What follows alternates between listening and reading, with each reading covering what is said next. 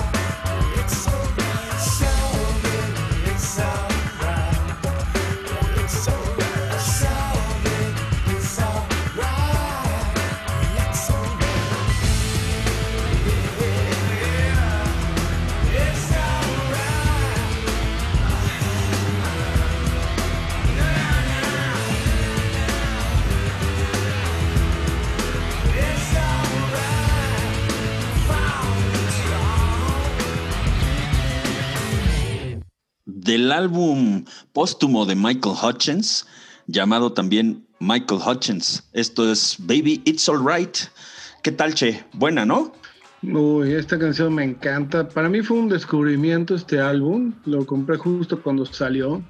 Este, de por sí había quedado medio golpeado yo cuando en el 97, este, bueno, trágicamente terminó con su vida Michael. Este, este disco póstumo que salió dos años después, la verdad fue muy bueno, muy, muy buen disco. Vale la pena y lo recomendamos que, que lo oigan todo porque está muy bueno.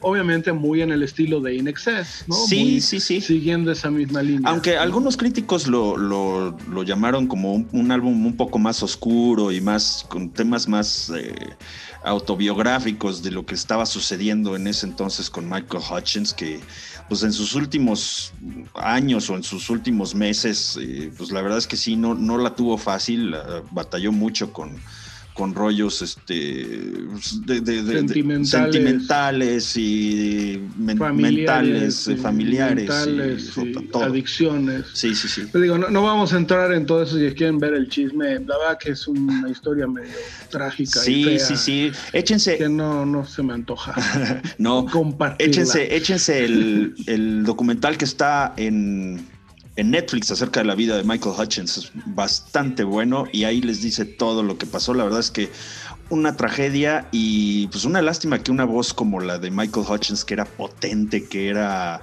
que tenía mucho, mucho punch, estilo. y personalidad, personalidad. ¿no? Él mismo tenía una personalidad. Exacto, ¿no? Una lástima que se fue. Y bueno, pues este, este un álbum póstumo que inclusive me decías, Che, que lo grabó. Terminó, terminó, de grabarlo tres días antes de morir, justamente. Fíjate. Incluso en este álbum hay una canción donde sale Bono compartiendo créditos y también Joe Strummer de, De, de de Clash. Sí, sí, sí. Sí, sí. Y este, y Bono la voz, de hecho, la grabó después, o sea, ya habiendo muerto Michael. Sí, no, bueno, ¿No? o sea, toda una, una tragedia, pero mira, afortunadamente nos dejó un álbum póstumo que la verdad es que está muy bueno. Como dice Che, les recomendamos mucho que la escuchen.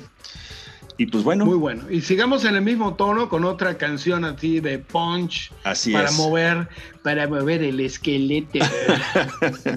Sí es. De este también, pues es de un integrante de una de estas bandototototas de ese entonces, que sigue siendo una bandototota, por cierto. Sigue siendo y con él como integrante, aunque se salió, volvió, pero él sí. Como líder, ¿no? Estamos hablando de Dave Gahan, el vocalista de Depeche Mode.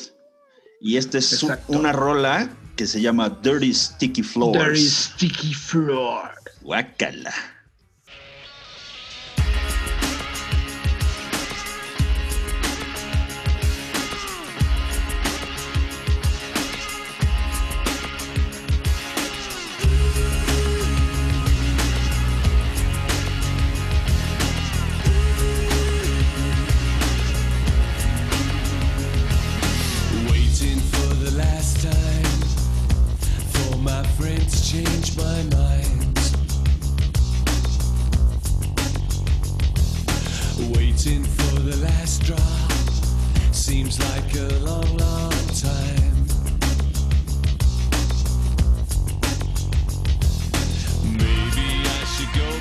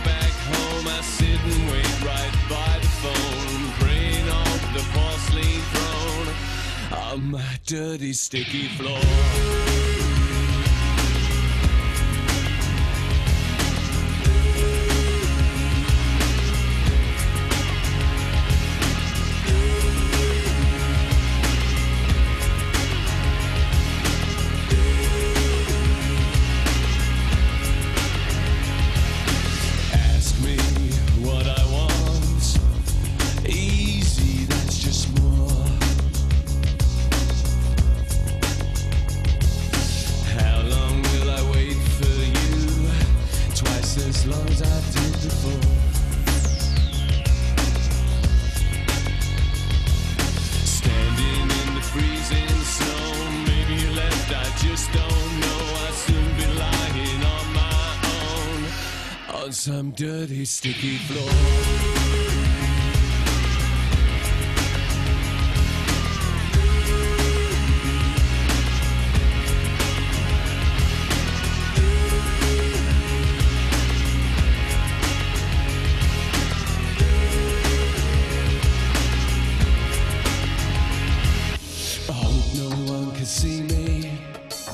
The gym man says I'm doing fine.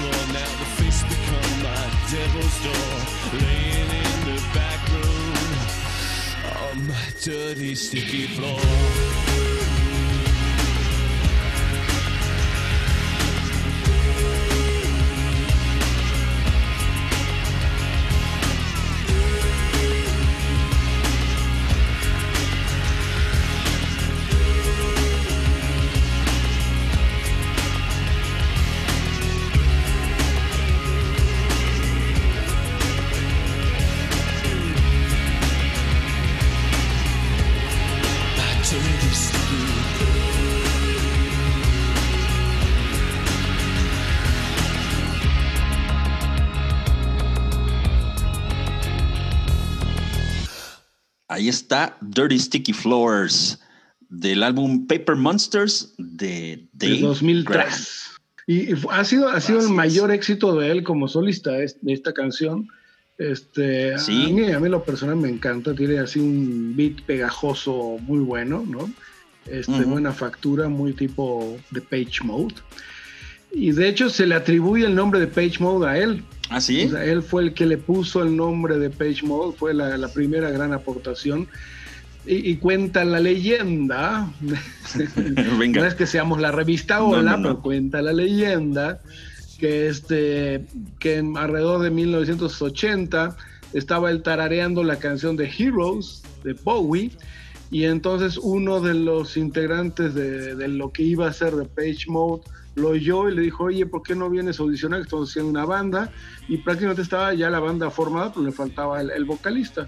Y ahí quedó, quedó ya como el vocalista formal. Mira, interesante. Hay que, habrá, que, habrá que investigar más a ese, a ese respecto porque la leyenda suena interesante, ¿no? Y este fue el, Sí, el- sí. el- el primer álbum, el primer álbum solista de Dave Gahan, este, como dijiste tú en 2003. Y es un álbum que le costó trabajo aventarse a hacerlo, ¿no? O sea, porque traía ahí ya una, evidentemente un, baja, un bagaje muy importante con Depeche Mode y, y como que sí le costó animarse a, hacerlo y pues no le fue, no le fue tan mal. Evidentemente no le fue igual que como le fue con Depeche Mode, como le va con Depeche Mode, pero la verdad es que como tú dices, ¿no? O sea, una, una muy, muy buena eh, eh, producción, calidad y un sonido y una voz y una cadencia este, pues inconfundible, ¿no? De Dave Gahan. Sí, de hecho le ayudó mucho a salir de problemas que traía de drogas, que bueno, lo lógico de siempre cuando se tienen tanto éxito y están en los artistas de rock les pasa. Y este, y este, este disco fue justamente el salir de todo eso y empezó una, eh, como que se le destapó una época creativa muy fuerte después de este disco, de 2003 para acá. Aportó muchísimas canciones en un futuro de Page Mode, cuando antes no lo aportaba tanto. Entonces, eh, cre- creo que fue algo muy, muy bueno, como un parteaguas dentro de la misma carrera personal de, de Dave Graham. Y bueno, vamos con otra, otra también de, de los grandes este, ochenteros, ¿no? Este, este sí no es ni gringo ni inglés, este es australiano. ¿no? Ah, también, ¿no? Michael Hutchins, australiano también. Ah, claro, claro, claro. ¿no? Entonces vamos australiano, Down under, inglés mate. y australiano, ¿no? Sí, Y estamos sí. hablando precisamente, como ya dijiste por ahí, si les sonó el tema de Down Under, estamos hablando de Colin Hay, el que fue líder y vocalista de Men at Work, y este que era su primer intento solista, eh, un álbum buenísimo que se llama Looking for Jack, y de este seleccionamos un tema bastante bueno. ¿Cómo se llama, Che? These are our finest days.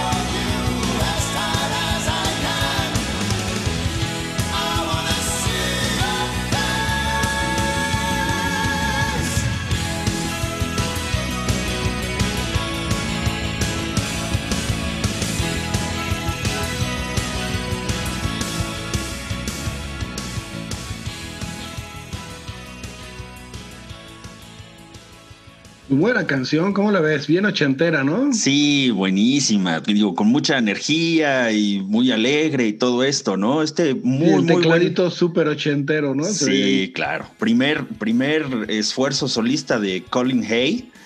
Digo que es uno de los genios detrás de cosas tan maravillosas como Down Under, Who Can It Be Now, It's a Overkill. Mistake, Overkill, que es, bueno, es, es- una canción que le representa tantas cosas a, a él personalmente. Y este álbum, la verdad es que bastante variadito en cuanto a estilos. Este es, un, este es una de sus canciones, digamos, eh, más eh, movidas, rockeras, más hacia, hacia el tipo de música que hacía eh, anteriormente con Men Al principio de los 80, sí. Así es. Pero no creas, este álbum es Looking for Jack tiene, tiene unas cosas. De hecho, el- la canción que se llama exactamente igual que el álbum, que se llama Looking for Jack, es Que un te jazz. encanta. Sí, sí, ya sé, ya sé, ya lo discutimos. Este es una, es una rola de, de jazz en la cual inclusive está Herbie Hancock en los, en, en el piano, ¿no? Y pues también muestra un poquito la, mm, versatilidad con la que Colin Hay trató de pues, salir a ver qué, a ver qué era lo que le gustaba hacer, ¿no? No, es un musicazazazo. Este, de hecho, bueno, este, este disco lo grabó ya habiendo cerrado el capítulo de Men at Work, ¿no? Y este, y de ahí ha tenido como solista un, muy buenos éxitos. De hecho, desde los 2000 forma parte de la banda de Ringo Starr, ¿no? De Ringo Starr and All Star Band. Estuvo con Paul McCartney y su esposa, que es peruana, ¿sí? Este, que, que también ha participado en varias cosas, incluso sale en los videos de la Ringo Starr, este, de, de Ringo Starr All Star Band, sale la esposa y sale Colin Hay tocando, salen los dos. Sí, no, la verdad es que todos marcan, más cantuercas más bien, ahí son unos Sí, buenazos bueno. todos. Una acotación. A ver. Sí es australiano, pero él nació en Escocia, ¿ok? Ah, Ah. es cierto. Fíjate que sí, lo había escuchado por ahí hace mucho tiempo, pero no lo recordaba. Pero bueno, él es más conocido por ser australiano, ¿no? Bueno, pues lleva ya, no sé, como más de 30 años viviendo en Topanga Beach, en, en el norte de Los Ángeles. Así es, bueno, o sea, Ahí vive con su esposa peruana, de hecho. mira, qué cosa, qué cosa. Pues ahí está. Entonces, eh, muy buen Y- álbum este. Su cumpleaños es un día después del mío, pero bueno, ese es otro.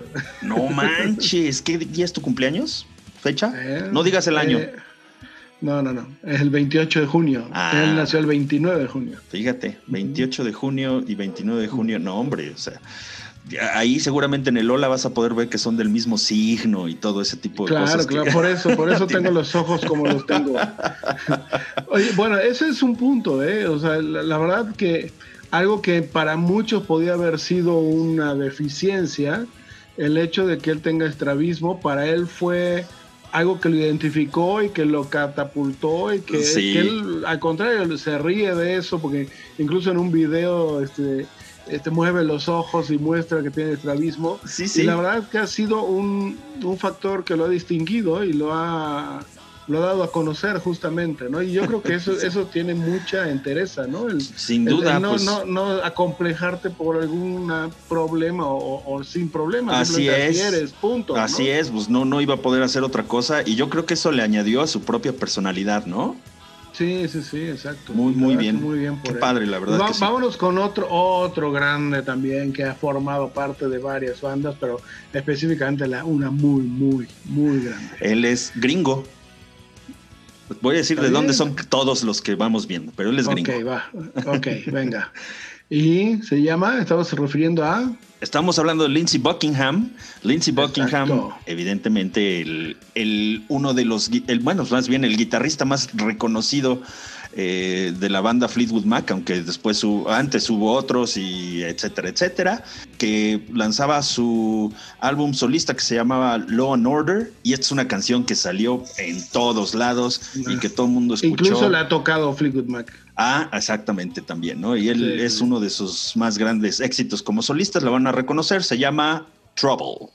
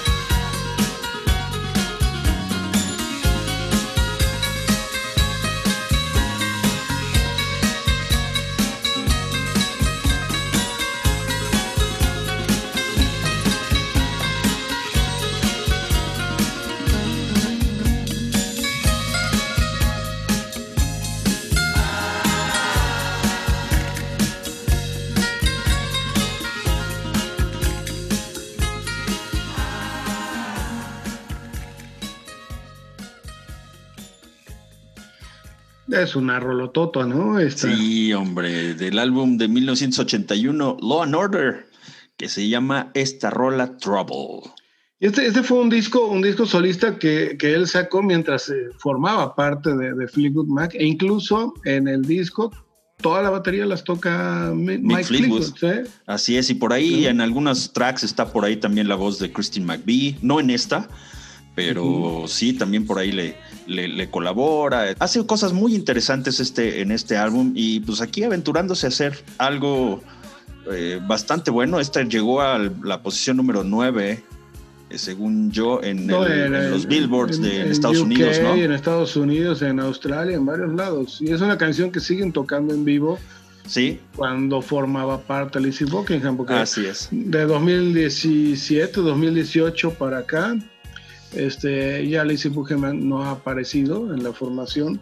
Incluso está Little Finn, de, ese sí es australiano.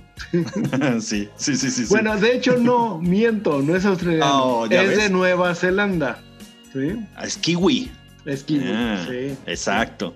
No, pues muy bien. Y la verdad es que, pues es una canción así con una, con una manufactura típica de Lindsey Buckingham, con muy al estilo Fleetwood Mac, con arpegio en toda la canción, alrededor de toda la canción y que eh, creo que ya lo había dicho, pero a mí se me hace que si bien es un genio de la guitarra, este Lindsey Buckingham, si lo ves eh, tocar la guitarra y precisamente por el tema de los arpegios, pues ti- tiene un estilo de tocar bastante, bastante extrañito, digamos. No, ¿no? y- él pues, que declaró, tiene que sí. engarrotar toda la mano. Sí, sí, muy raro.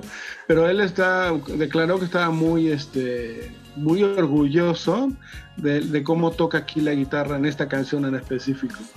Sí, no, es que además él toca, está, es- ahí le escucho fácil unas tres, tres cuatro eh, guitarras diferentes haciendo eso desde, desde eh, esta, su, su acústica y por ahí una de este, metal, etcétera, ¿no? La verdad es que sí. Sí, pero él está muy orgulloso de cómo toca la guitarra española aquí en, el- en Sí. este, en esta canción en especial, lo declaró alguna vez. Es, Este, digo, y él, él, él estuvo en dos épocas dentro de Fleetwood Mac, ¿no? Del 75 hasta el 87. ujú. Y ahí fue cuando sacó este disco solista. Y luego regresó 10 años después con, con Stevie Nicks, justamente. no es Desde de- el 97 hasta el 2018, cuando ya no, salió. no es del 81 este álbum, sí. Sí, este álbum es del 81, pero él estuvo, Ah. eh, estaba en Fleetwood Mac cuando sacó Ah, este ok, sí, tienes razón, ya, tienes razón. Perdóname, ando, ando dormido, yo creo.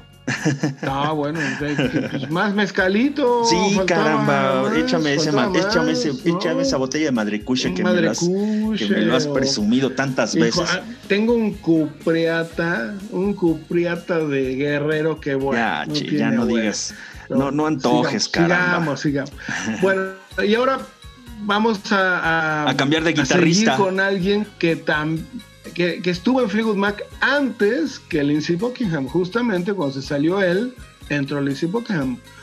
Estamos hablando de Bob Welch, ¿no? Con una canción en la cual está invitada, es en vivo esta versión, está invitada Stevie Nicks, ¿sí? aquí como, como artista invitada en esta canción. También toca Mick Fleetwood la batería en vivo, ¿no? Y la canción se llama, mi querido Pete. Ebony Eyes.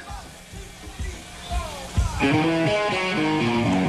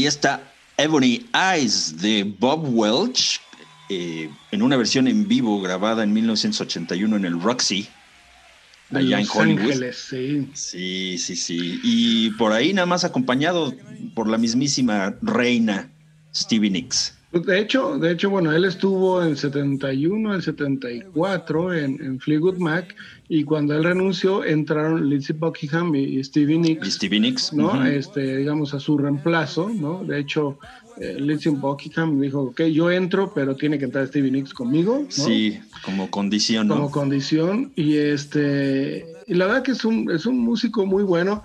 Recordemos que, que Fleetwood Mac se, se creó por Mick Fleetwood, por este, John McVie y Peter Green, que era el guitarrista original, luego cambió, Sí. luego entró Bob Welch y luego Lindsey Buckingham, ¿no? Peter Green, que acaba de fallecer no hace, no hace, Hace mucho. dos años, en 2018 murió, sí. Sí, exactamente. Y sí creo, hubo una controversia aquí fuerte, bueno, cuando fue la, y volvemos con la palabrita, la inducción al Rock and Roll Hall of Fame de Fleetwood Mac, este, como traían ahí un litigio de derechos entre los McVie y, y- y- y Mick Fleetwood con este, Bob Welch.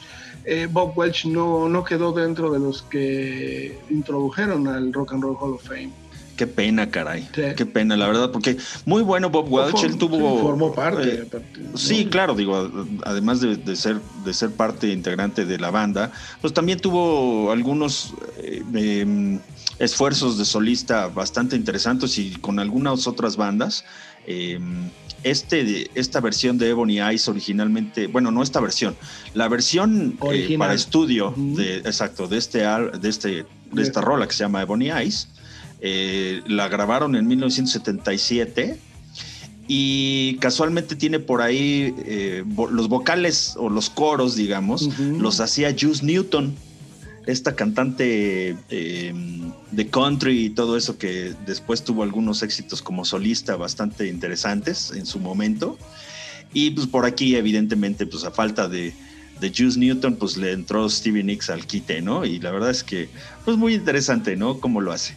Sí, sí, muy buena versión. La verdad, esta me gusta la versión en vivo, pero creo que, que demerita un poco el, el riff de la guitarra que, que- que en la versión de estudio suena con más punch, ¿no? ¿Ah, sí? Sí, sí, sí. ¿Te parece? Sí. Pues a mí no se me hace, no se me hace, no, me, no se me hace nada mala y digo, como referencia histórica, la verdad es que esto está padre, ¿no? Sí, Porque además, sí, claro. por ahí también, como tú bien dices, ¿no? En este álbum, pues prá- prácticamente podría ser un álbum de Fleetwood Mac en algunos de los tracks, porque están todos. Sí, o sí, sea, sí, está sí. McVie, está Mick Fleetwood, está Stevie Nicks, o sea, bueno, en fin, ¿no? Sí, muy bueno. ¿Cómo ves? Bueno, vamos Muy con bien. otra banda de los grandes, otro de los grandes y una de mis bandas favoritas. Este, yo creo que, que- que es base de muchas, de muchas bandas este, que salieron después de los 60, ¿no? influencia de un sinfín de, de vocalistas, de bandas, eh, un estilo que nadie en, el, en este planeta tiene, ni tendrá, ni ha tenido, eh, más que él. Y pues estamos hablando del el enorme genio Roger Daltrey de The Who. Exactamente, el vocalista de Who en su segundo álbum solista, ¿sí? El álbum Under a Raging Moon y la canción este, de título justamente de este álbum, Under Raging Moon. Presten mucha atención y voy Ajá. a dar una recomendación. Esta canción la, la hici- la- la hizo Roger Daltrey como un tributo a Kid Moon, Kid el Moon. baterista de, de, de Who, que falleció unos años, bueno, varios años antes, ¿no? Y que quiso hacer esta canción de tributo, para lo cual van a ver que hay siete pequeños solos de, de batería, que ya le diremos quiénes lo hacen, presten atención, eh, va- prácticamente son el último dos minutos de la canción, para ver esos pequeños solos como tributo a Kid Moon. Pónganle atención.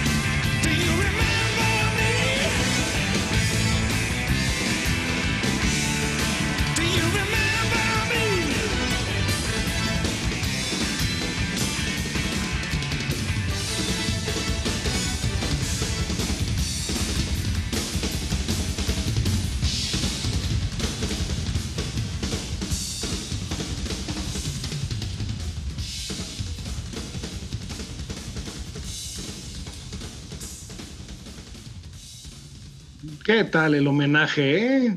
Me declaro fan de esta canción. Qué bruto.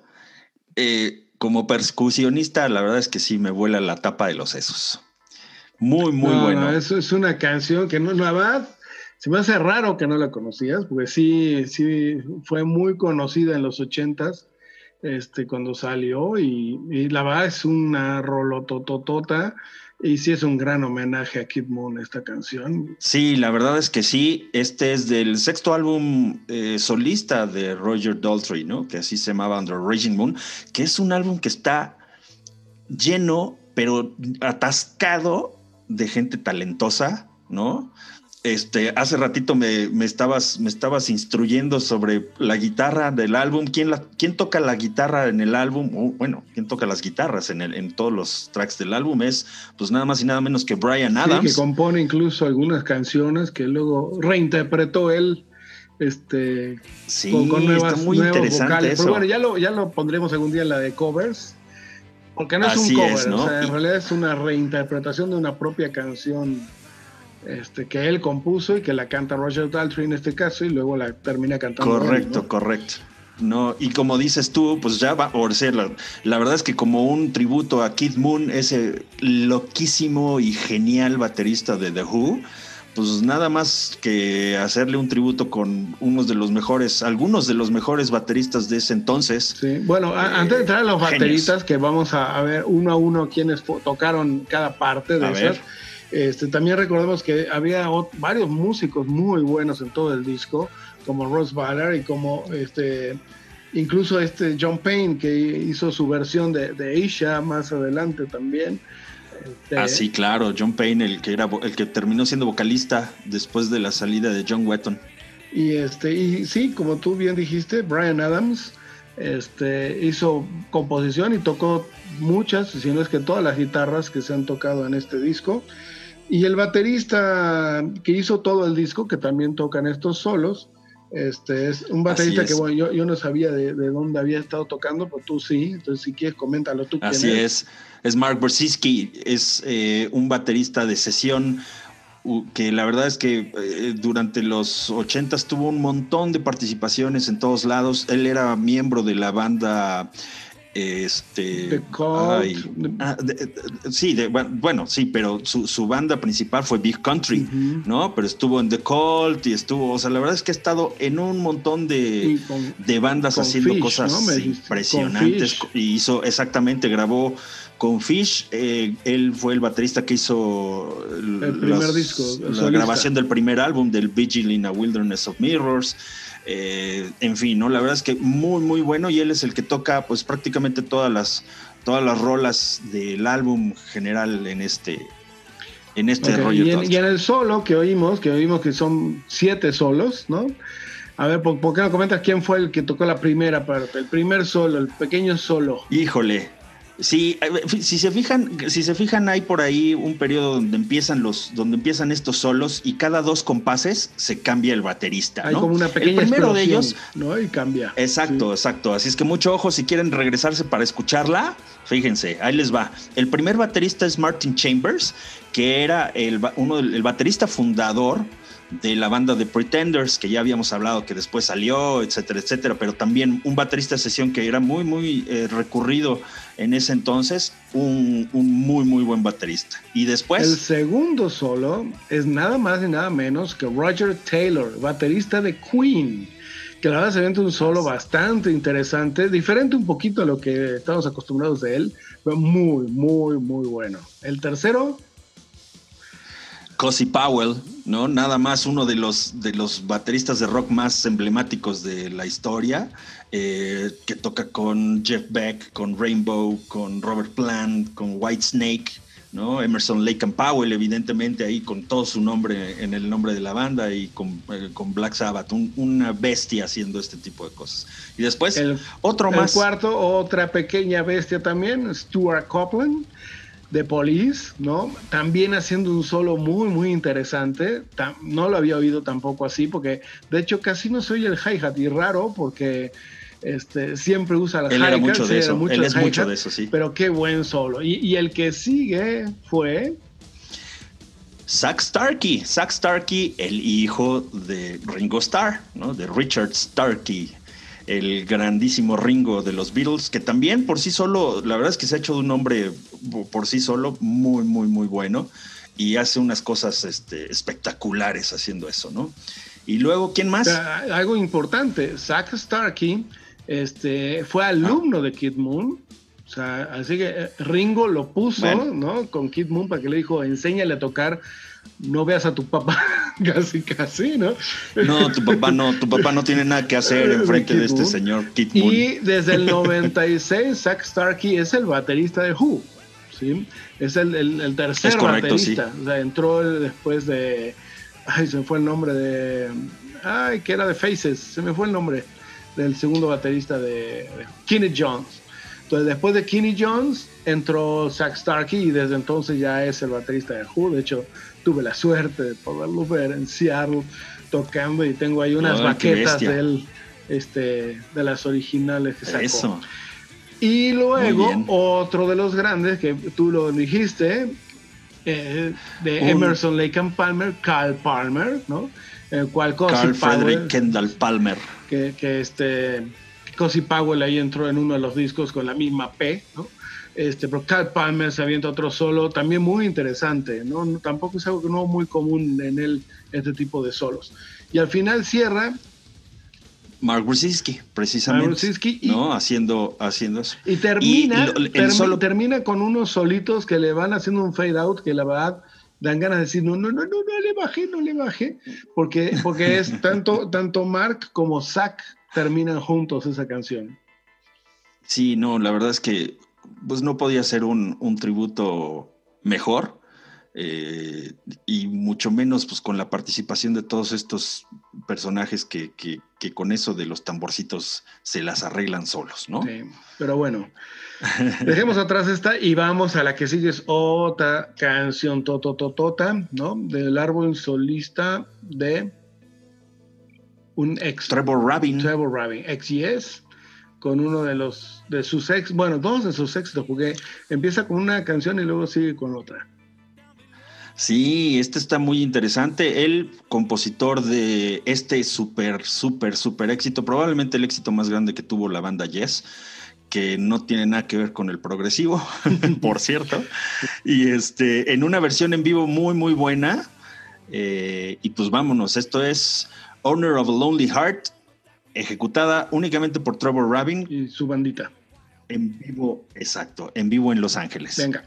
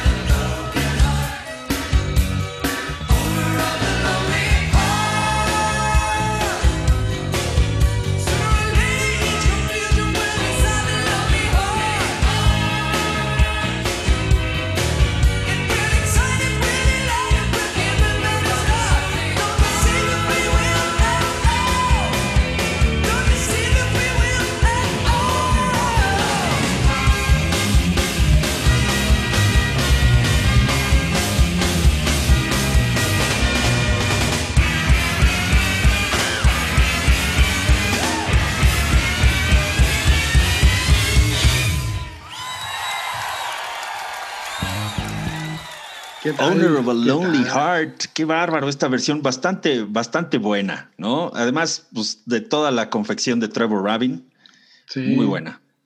Oye, ¿con, ¿con cuál es con la que abre esta? Creo, creo que es Make It Easy, ¿no, Pete?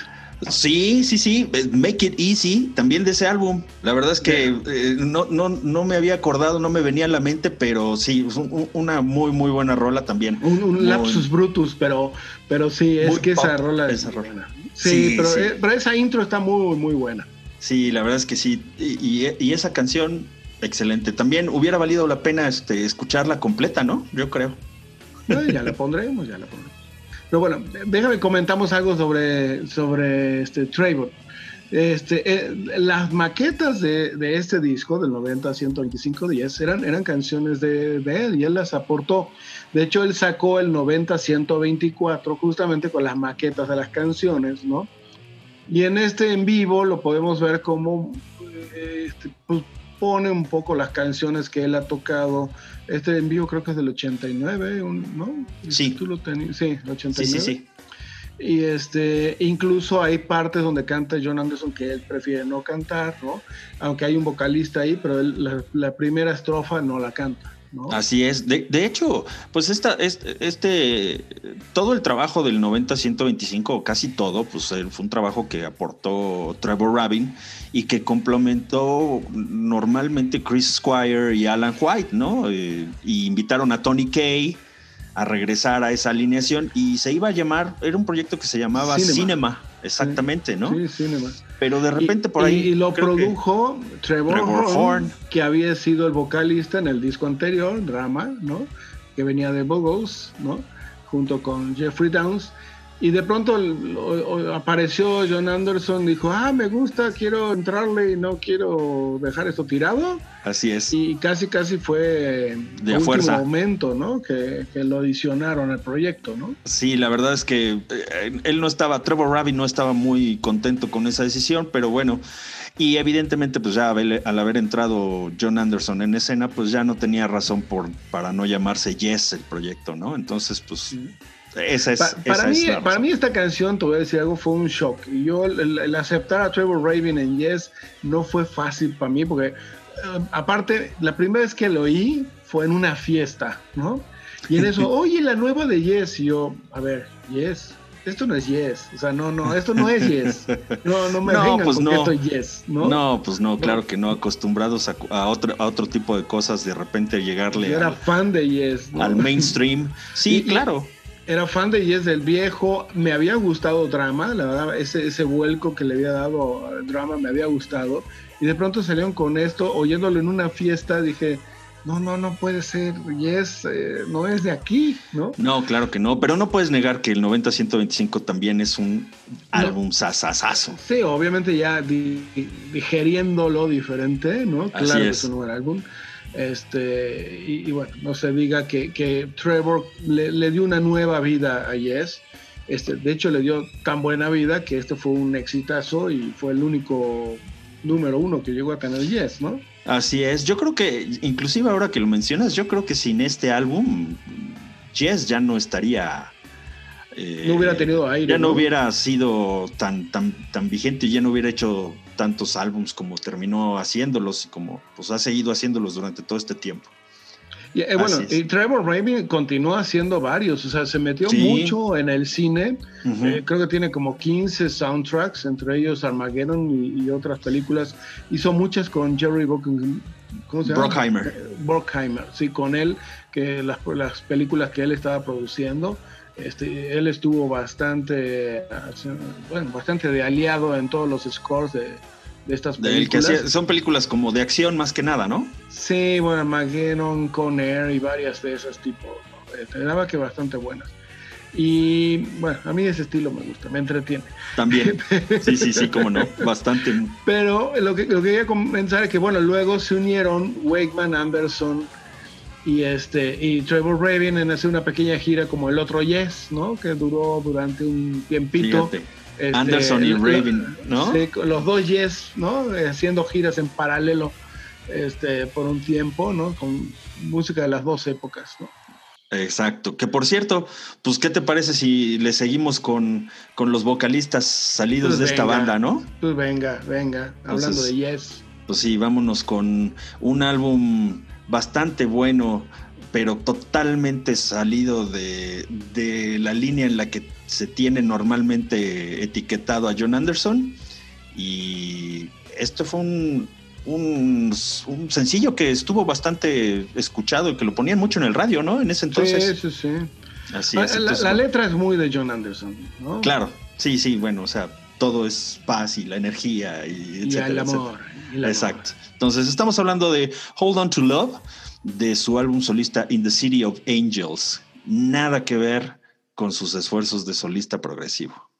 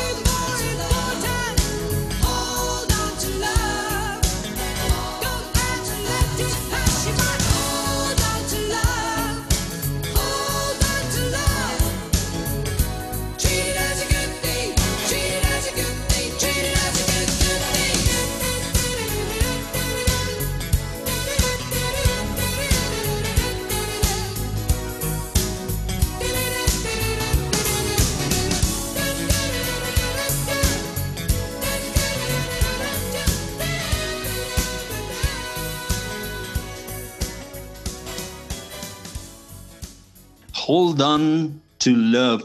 Bien popera, bien popera, pero qué bien Sí. ejecutada. ¿Por qué será? ¿Por qué será que No. está tan bien ejecutada esta canción? A ver, a ver, ¿por qué? Vamos a parecer disco rayado mencionando a, a esa banda tanto. Ya debemos de reconocer que estamos siendo muy repetitivos con el nombre de esa banda, Sí. pero como te decía yo en episodios anteriores, es que no, yo no puedo imaginar a, a- a una mejor eh, acompañamiento, mejor banda para sesionar con cualquiera. Sí. A ver, Y de- estamos hablando, ¿de quién? estamos hablando de, de- de, pues, de todo, Toto. De, todos ¿No? los miembros de Toto están en este disco. Todos. To- pero toditos, está, es increíble. O sea, está Steve Lukather, está Jeff Porcaro, está Steve Porcaro, está, o sea, David Eh. Page incluso compone varias canciones del disco. Sí, cómo no. Entonces, o sea, la verdad es que eh, siendo este, pues, un álbum de este, de este tipo de confección, pues es, evidentemente, pues tiene un tinte mucho más eh, popero, yacero, aunque en muchas de las de los eh, tracks de, este álbum, pues ya se nota por ahí una cierta inclinación de John Anderson hacia el rollo este tribal que luego empezó a hacer y, con el cual este, pues, también empezó a invitar a, a- las tribus no sé qué para cantar este, sus coros, etcétera, etcétera, también en este álbum, pero eh, muy, muy interesante este, este trabajo, la verdad es que In the City of Angels, como les decía, cero parecido a lo que él hizo en sus cinco álbums anteriores, este, que eran pues, más clavados al rollo progresivo, ¿no? Sí, bueno, y luego también estuvo ahí con, con Vangelis haciendo algunos dúos, ¿no? Y otras cosas. Sí, eh, con bueno. Kitaro, con, bueno, con varios, ¿no? Que ha hecho varias cosas y, y participaciones, colaboraciones. o sea, su voz, la verdad, que es única, ¿no? Sí, pues tiene un timbre muy particular y, y, pues da, da un rango muy, muy interesante y pues irre- ir- irreconocible, no, inconfundible. Inconfundible, sí, Su al estilo. contrario, o sea, muy reconocible, ¿no? ¿En Exactamente dónde al contrario. ando el día de hoy, caray? Te digo que Muy te hace falta un mezcalito, pero. Oye, Sí, una, cosita, necesito. fíjate que hay una, una de las canciones que compuso Trevor Rabin en el grupo de Sudáfrica, y creo que no comentamos, Trevor Rabin es sudafricano, tenía una banda y luego se fue a Londres, empezó a producir y ahí se metió en el rollo del rock. Este, pero él tenía una banda, se llamaba Rabbit, en, en- en Sudáfrica, y una canción que él compuso en esa banda se llamaba Hold On to Love. No tiene nada que ver Ah. con esta, pero es el mismo título. ¿no? ¿Qué será? No, pues no, nada que ver. Ah, no, nada, nada que que ver. ver, coincidencia. nada. Coincidencias, no lo Sí. creo. Sí, pero Muy bueno, bien. bueno. Oye, bueno, sigue, pues ca- cambiamos de cambiamos de, de, de solista, pero no cambiamos de De el género. tipo de género de solista, ¿no? Seguimos con Sí, sí, genios y dioses del progresivo, pero Sí. en, En su versión más, más comercial. más lights, ¿no? más pop. ¿no? Así es. Y pues ahora nos vamos a ir con Anthony, Tony Banks, tecladista Sí. de la banda Genesis. Bueno, aquí, hay dos, dos genios progresivos eh, juntos. Sí, claro. Esta es una colaboración ahí muy interesante que se hizo para el álbum Steel de Tony Banks, en la cual invitó a varios, a varios personajes interesantes, a varios vocalistas interesantes, Nick Kershaw entre ellos, y a este que vamos a escuchar, que es quién? Fish. Exacto, Fish, primer Derek vocalista, primer vocalista de Marillion. La canción se llama Angel Face.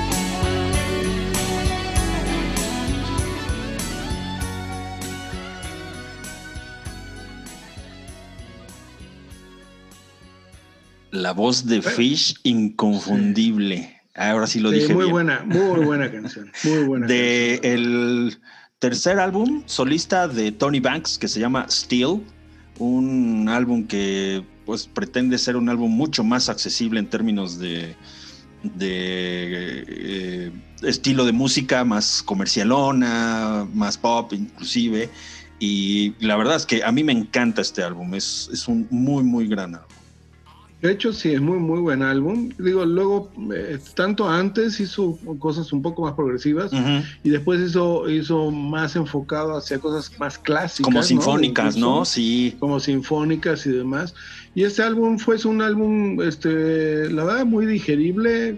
tiene buenas canciones. Aquí Fish participa en dos canciones, incluso la segunda, que no es esta que pusimos, este, participa en la composición.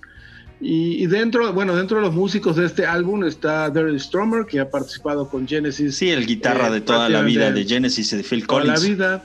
Eh, Pino Paladino en el bajo, que fue quien suplió a John Entwistle una vez que falleció en Sí, plena, en plena gira. este, gira de, de, de de The Who. Who, ¿no? Y Vinny Colaiuta. Y Vinny Colaiuta participa en, las- en la batería en todas las canciones, menos en esta.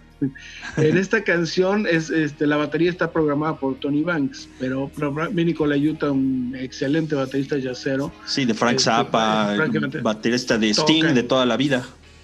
Sí, de Sting toda la vida, este, tocan esto. La verdad que como todo lo que hemos oído, muy buenos músicos, Sí, ¿no? no, bueno, o sea, este, muy, muy buena factura. Exactamente, es, aquí está Tony Banks haciendo algo totalmente fuera de lo que es su zona de confort y, y para lo que es un, un dios, ¿no? En el rollo de eh, los teclados y el piano en la parte progresiva, aquí haciendo un rollo mucho más accesible, pero, pero muy, muy, muy bien hecho. De hecho, recuerdo haber visto en, la- en la- en aquella época una foto en la que está Tony Banks y Fish, los Ah, dos. sí, Y, y está Tony, Tony Banks Con las está playeras. Con, la, con la playera de Marillion, ¿no? Y, y Fish está con, con la playera de Invisible Touch de Genesis, Exacto, ¿no? sí, una, se, se intercambiaron playeras, entonces sí, sí, claro, había una, una foto muy, Sí. muy padre de eso. La verdad es que cuando, eh, en, en mis ayeres, cuando uno veía ese tipo de fotos, la verdad es que se, se decía, oh, esto es increíble, ¿no? La- la- Voy, vamos, vamos con otro increíble, otro también del progresivo que ha sacado varios discos solistas. Dios de la guitarra, punto, ya. Eh, ya, no hay, no hay más. Aparte, Mike tuvo este, mi la envidiosa suerte de, de haberlo visto en el Royal Albert Hall. ¿no? Sí, bueno, pero pues, ¿qué te puedo decir? Pues, Pues, pura vamos, suerte. ¿De quién estamos hablando? ¿De quién pues, estamos del hablando? enorme El David. Gilmour, ¿no? Y de su primer Póngase de álbum, pie, de sí, pie, de pie favor. todos, por favor. Eh, del primer álbum solista que hizo David Gilmour, eh, que se llama precisamente así, como él, y esta rola que se llama There's No Way Out of Here.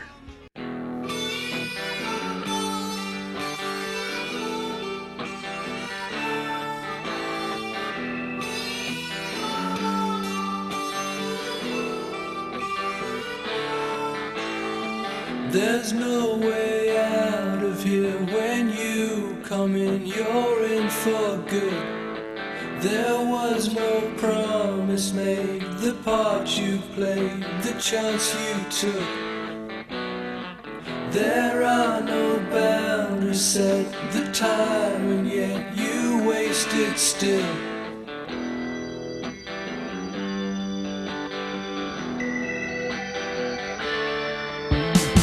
So it slips through your hands like grains of sand. You watch it go. No time to be lost. You'll pay the cost, so get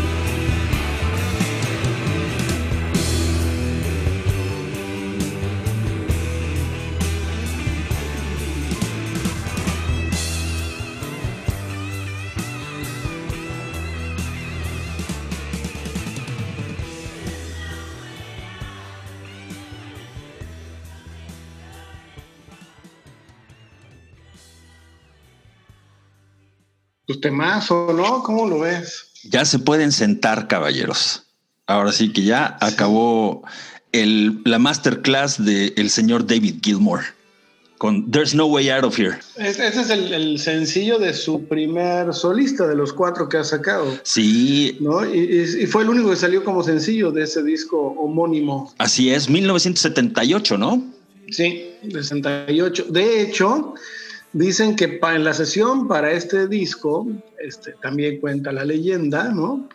Este, junto con Roger Waters eh, se compuso Comfortable Numb y Run Like Hell, que luego pasó a The Wall, pero originalmente lo había hecho para este disco. Ah, es, fíjate, pues sí, tiene, tiene un poco de, de, este, de esos temas. Evidentemente, pues digo, The Wall es todo un concepto así de eh, medio tragimelancólico y este. Y, este álbum, pues no es, no es la. No es la diferencia, ¿no? No es diferente a eso.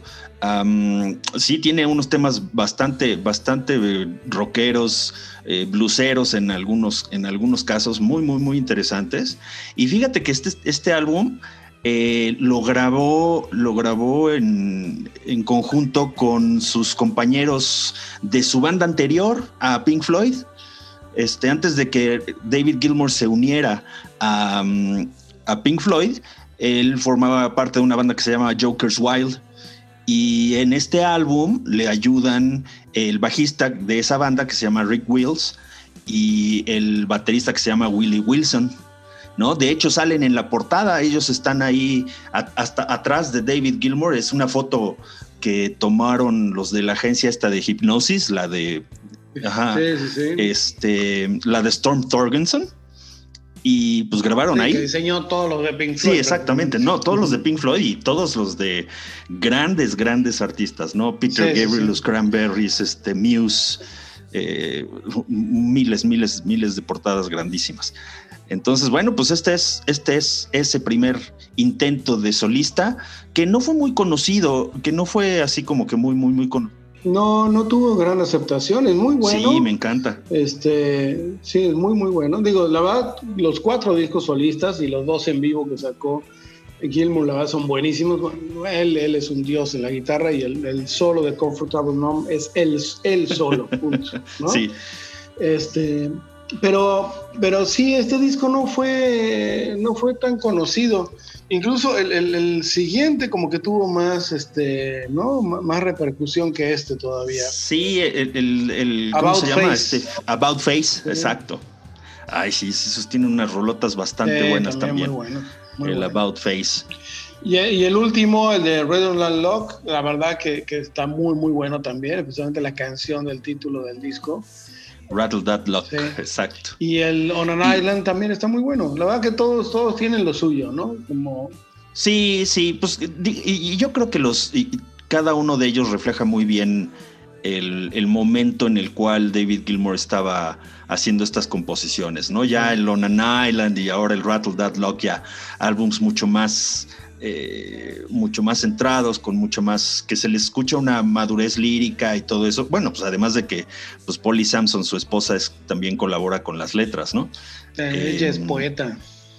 Sí, exacto. Entonces, además de que, bueno, pues se hace, se hace rodear por gente como este David Crosby, Graham Nash, este, etcétera, ¿no? Ahí está, es muy, muy bueno.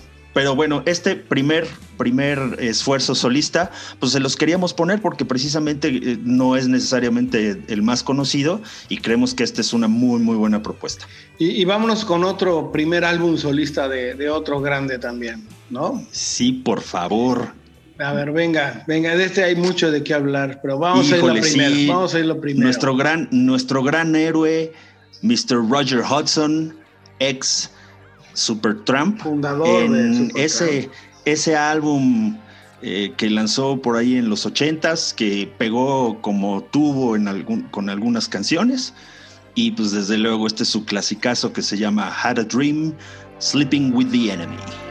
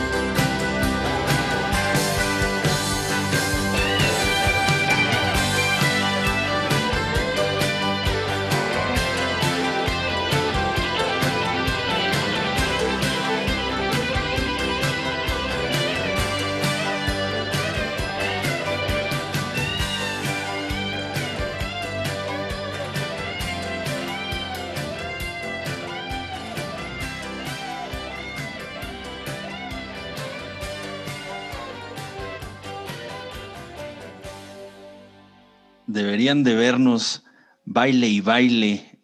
No, no, no, no, no, no, no. Ay, esta canción. Qué bruto, ¿no? Nuestro querido Roger Hudson, querido Su en este primer álbum podcast. solista. Así es, el In the Eye of the Storm, muy, muy del buen año álbum. 84, su, su debut como solista después de haber dejado Supertramp, siendo miembro fundador. Y fí- fíjate que antes de que fundara Supertramp, estuvo en una bandita en la que había un cuate que se llama Reginald Dewitt. Así más, es, más exactamente. conocido después Como como E- Elton, Elton, John. Elton John, Sí, sí, cómo no. Y entonces compusieron juntos y demás en los 60s, finales Es de los correcto. 60s.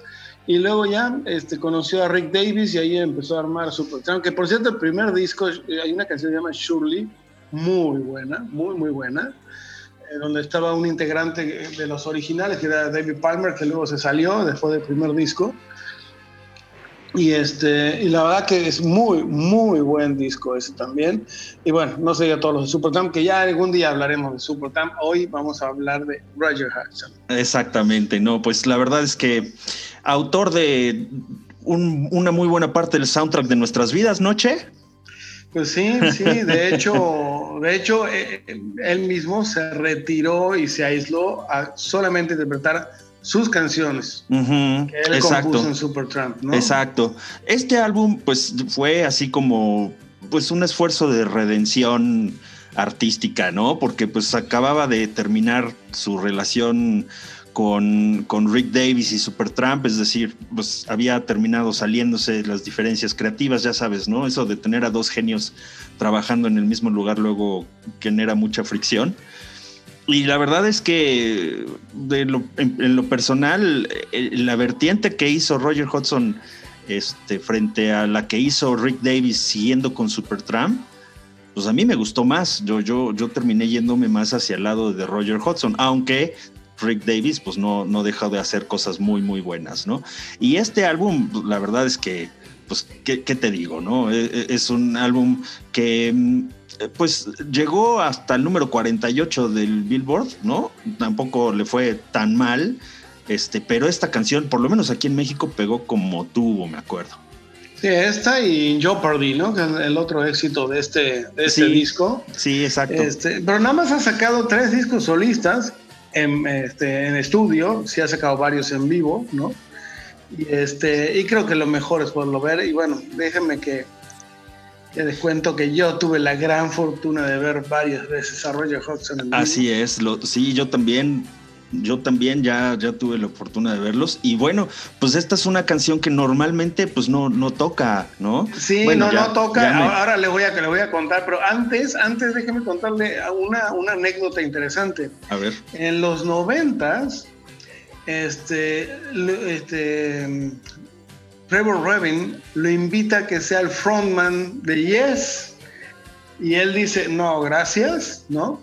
Pero este, compone una canción que se llama Walls, en la cual esta canción luego este, John Anderson modifica un poco la letra y sale en el álbum Talk de, de- de Yes.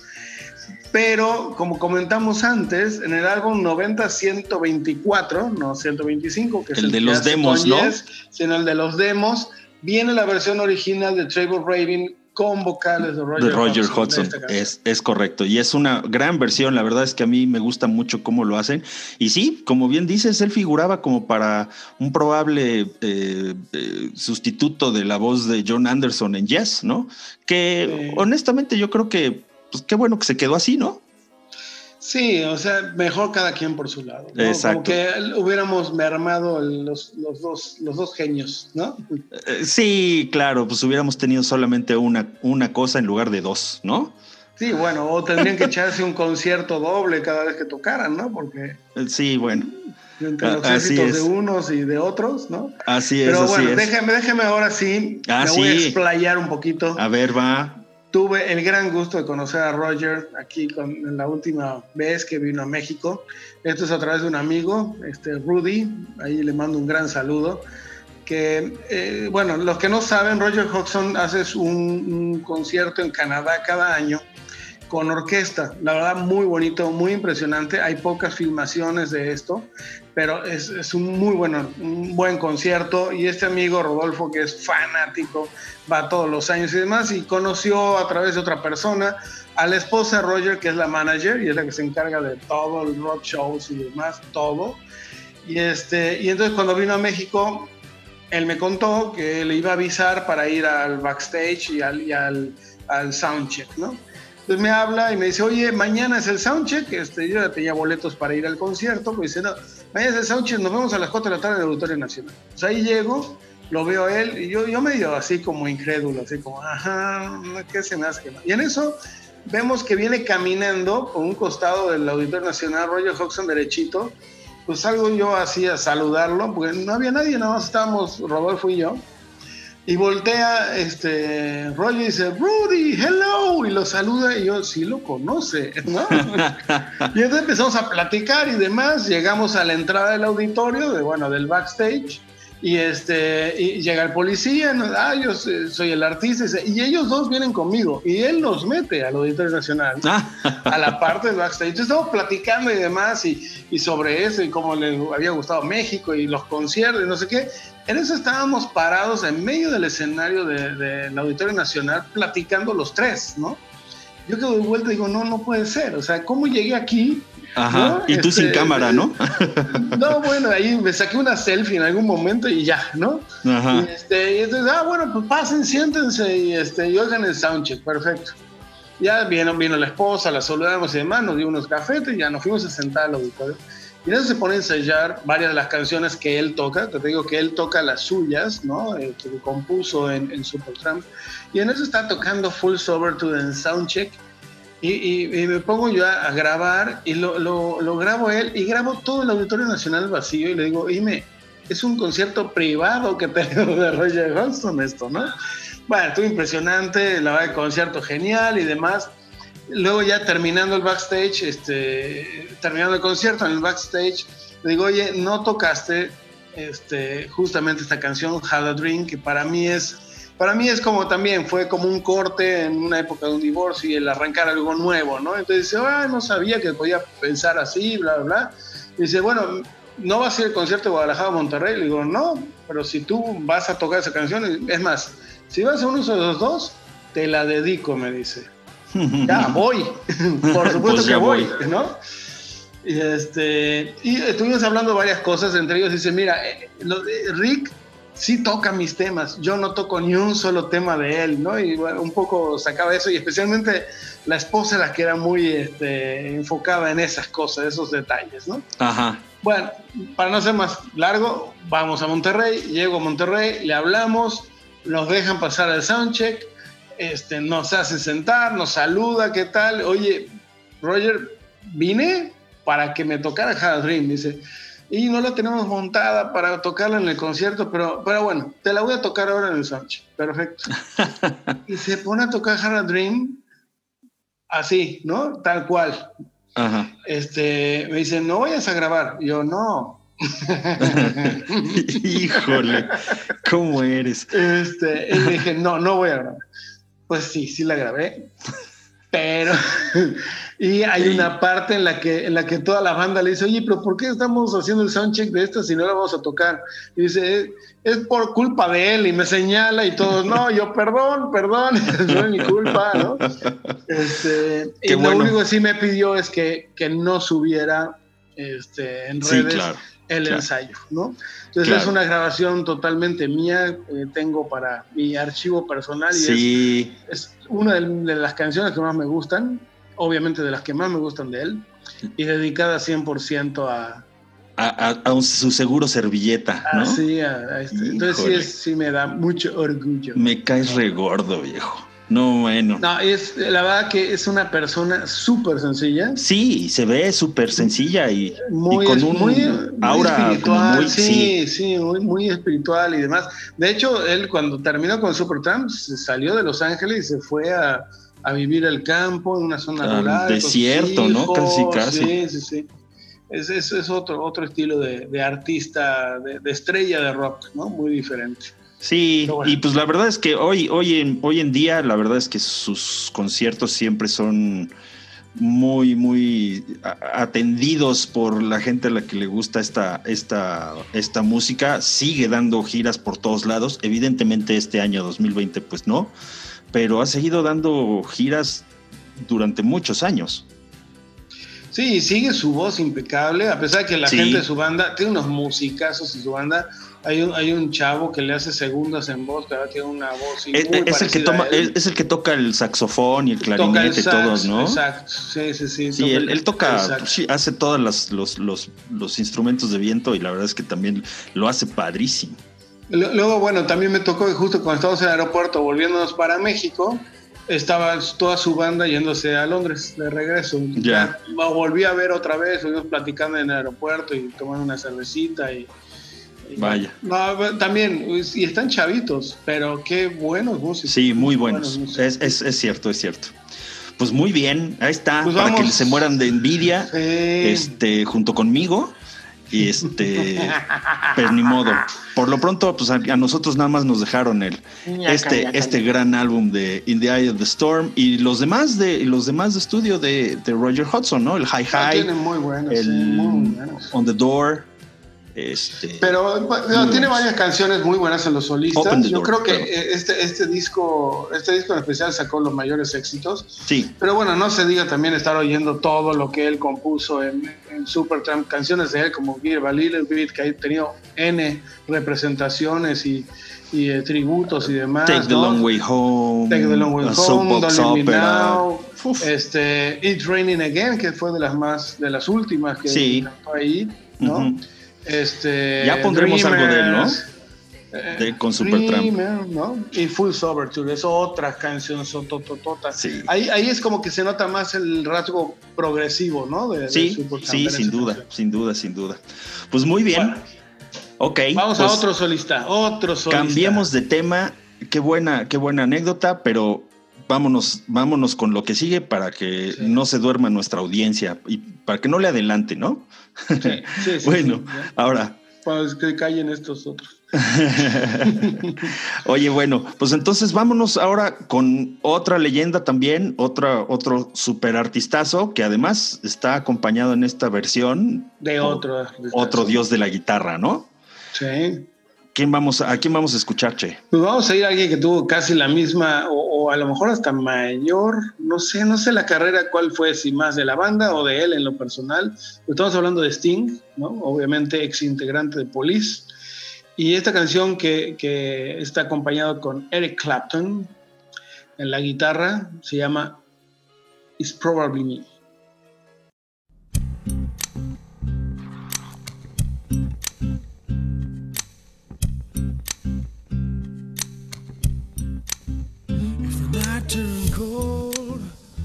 Stars look down, and you'd hug yourself on the cold, cold ground, you wake the morning in a stranger's coat, but no one would you see.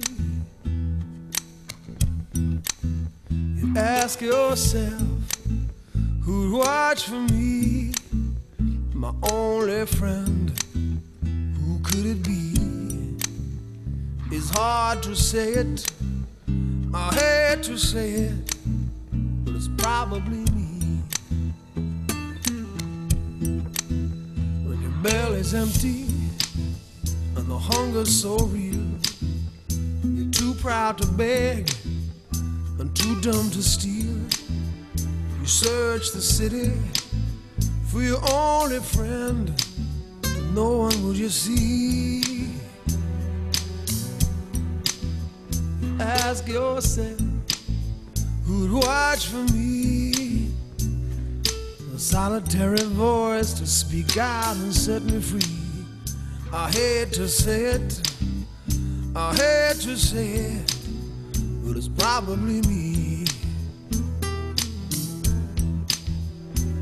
You're not the easiest person I ever got to know. It was hard for us both I feel insured. Some would say I should let you go your way, you only make me cry. Well, if there's one guy, just one guy, who laid down his life for you and I, I hate to say it, I hate to say it, but it's probably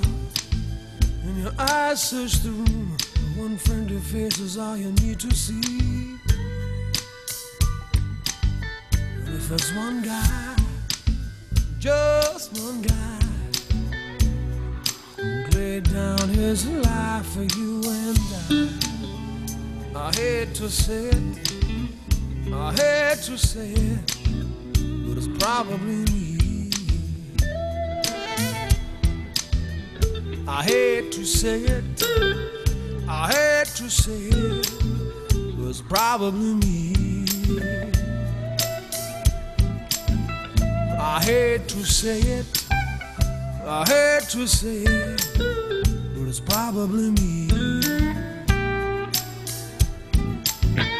I hate to say it, I hate to say it, but it's probably me. I hate to say it, I hate to say it,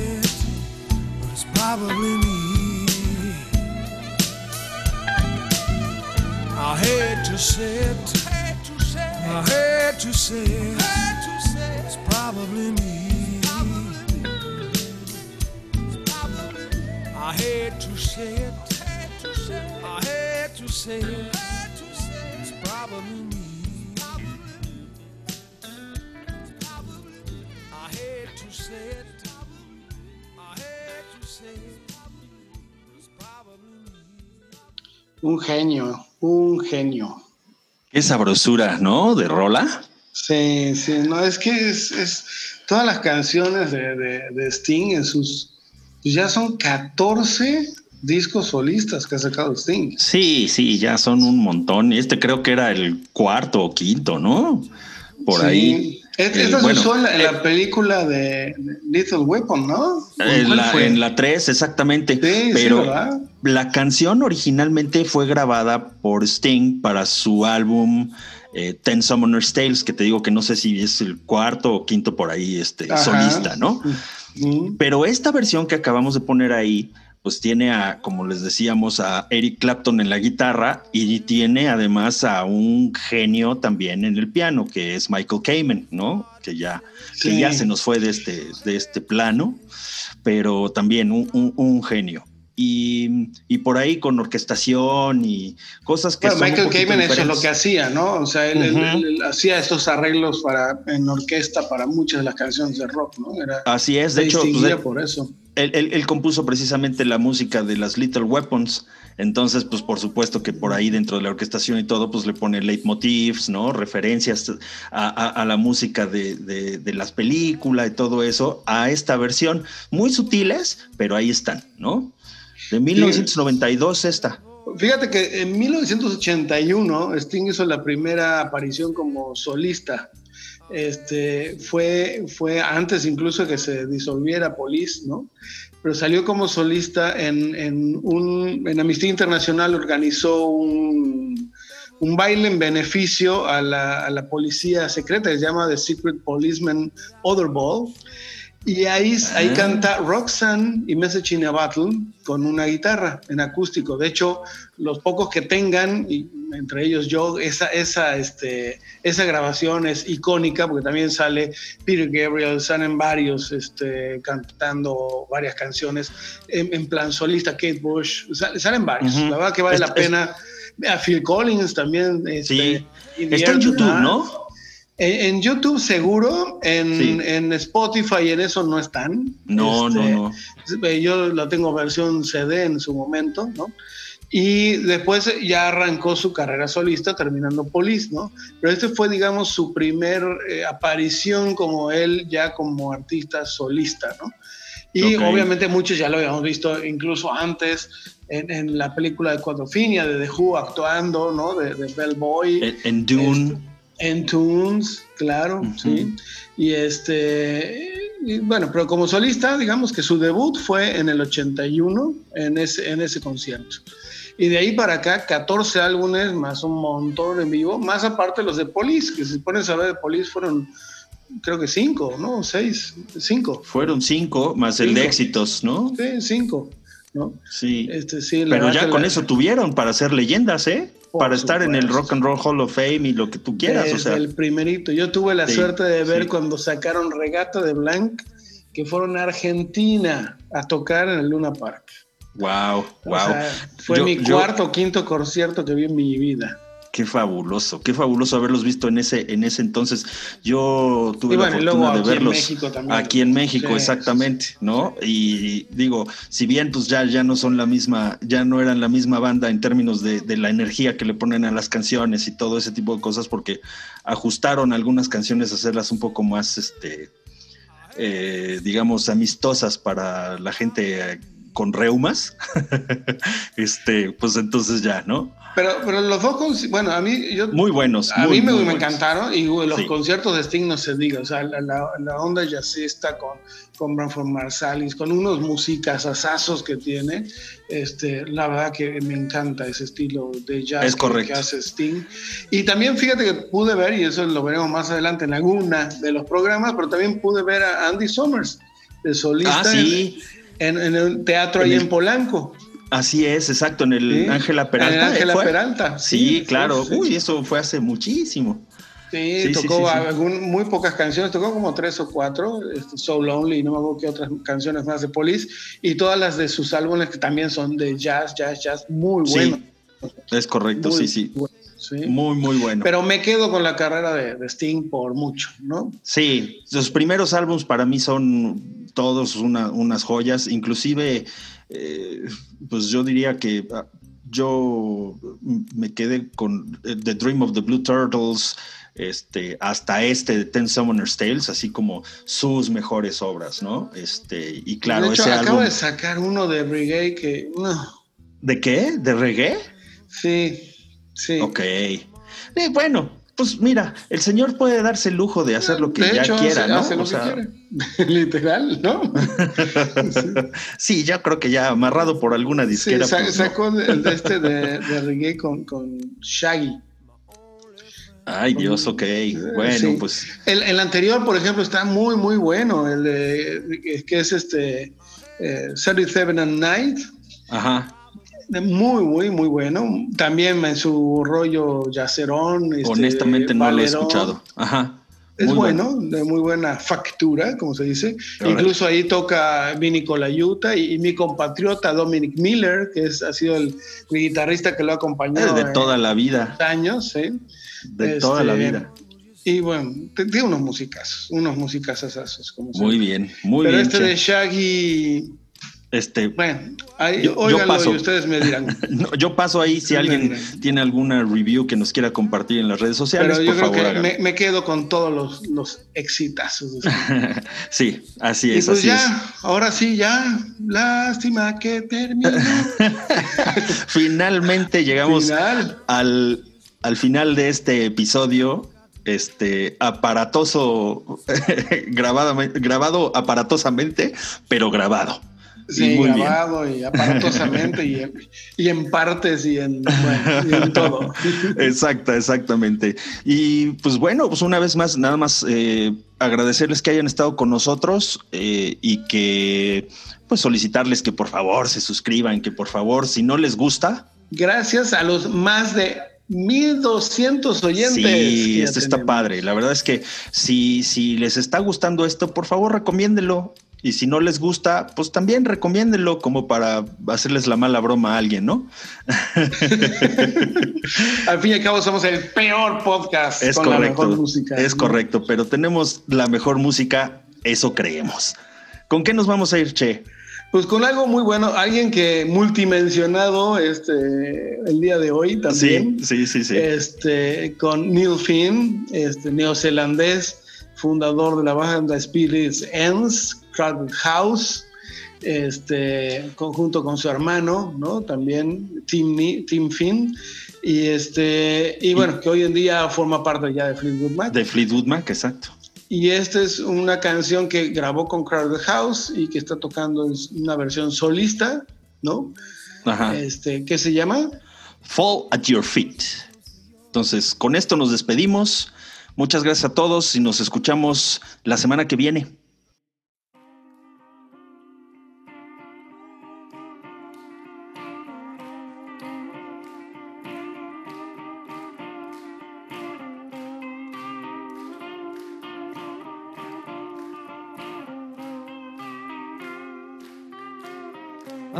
Close tonight. I feel like I'm moving inside a light in the dark. I think that I'm beginning to know. Her. let it go. I'll be there when you call. And whenever I fall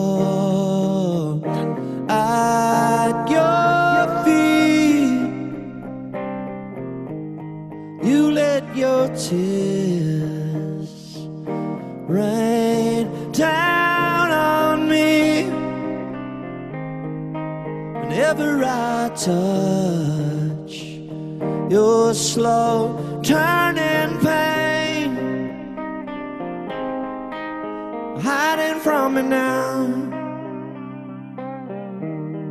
Something in the way that you're talking, words don't sound right, but I hear them all moving inside you. Go.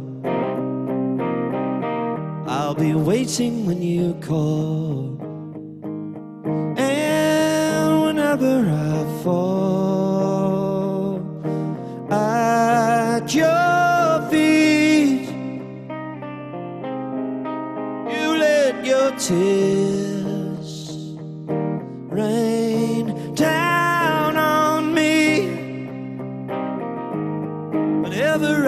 touch your slow turning pain. Finger of blade has turned upon itself, and I'm more than willing to offer myself. Do you want my presence or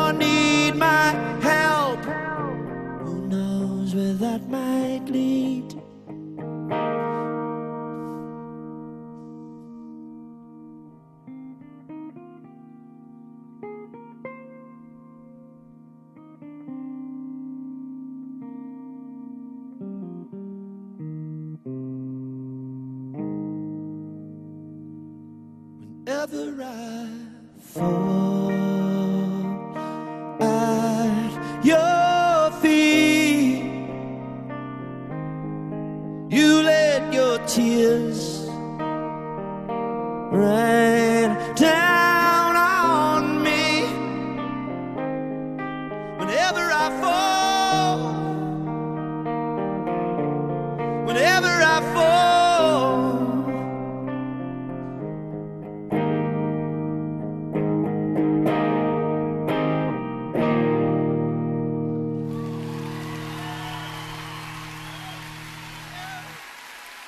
Gracias, gracias, gracias.